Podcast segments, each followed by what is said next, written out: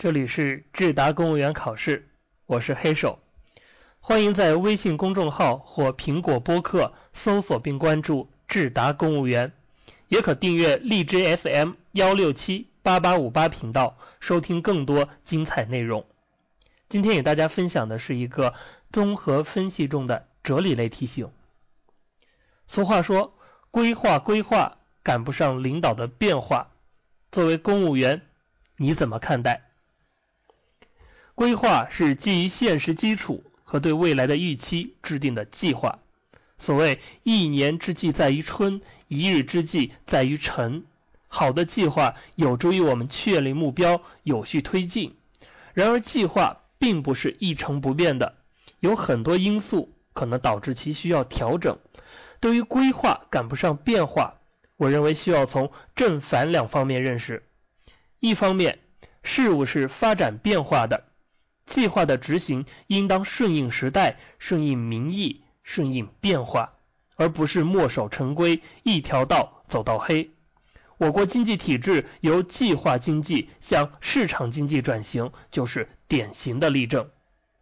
另一方面，也确实存在个别领导。拍脑袋决策、朝令夕改，或者领导换届、人亡政息的现象，这样的变化劳民伤财，对政府的公信力也是一种损害。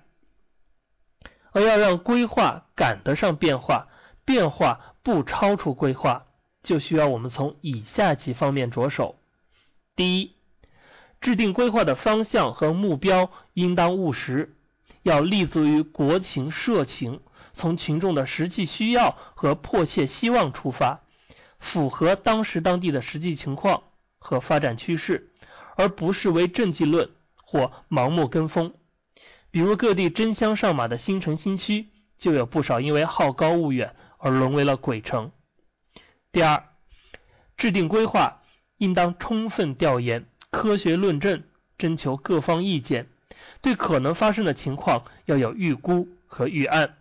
从而增强规划的可行性和抗风险能力。比如一零年广州亚运会，地铁免费后人满为患，最后改为发放交通补贴，这就是事前调研不够、准备不足的体现。第三，计划不轻动，变动要合理。一是要结合实际情况，因事制宜，不可盲目套用经验。二是要尊重专业人士的意见，不能瞎指挥、搞一言堂。三是做好宣传解释工作，取得群众的理解支持。去年三亚市民生补贴由普惠改为重点发放，范围和力度大大缩水，引起群众不满，便是变动不合理、宣传不到位的反例。而作为一名基层公务员，在实际工作当中，一要做到为领导完善计划献言献策，二要做到理解贯彻遵照执行，三要做到突发情况敢于担当妥善应对。只有这样，我们的规划才能成为利民惠民的成果，变化也不会导致劳民伤财的后果。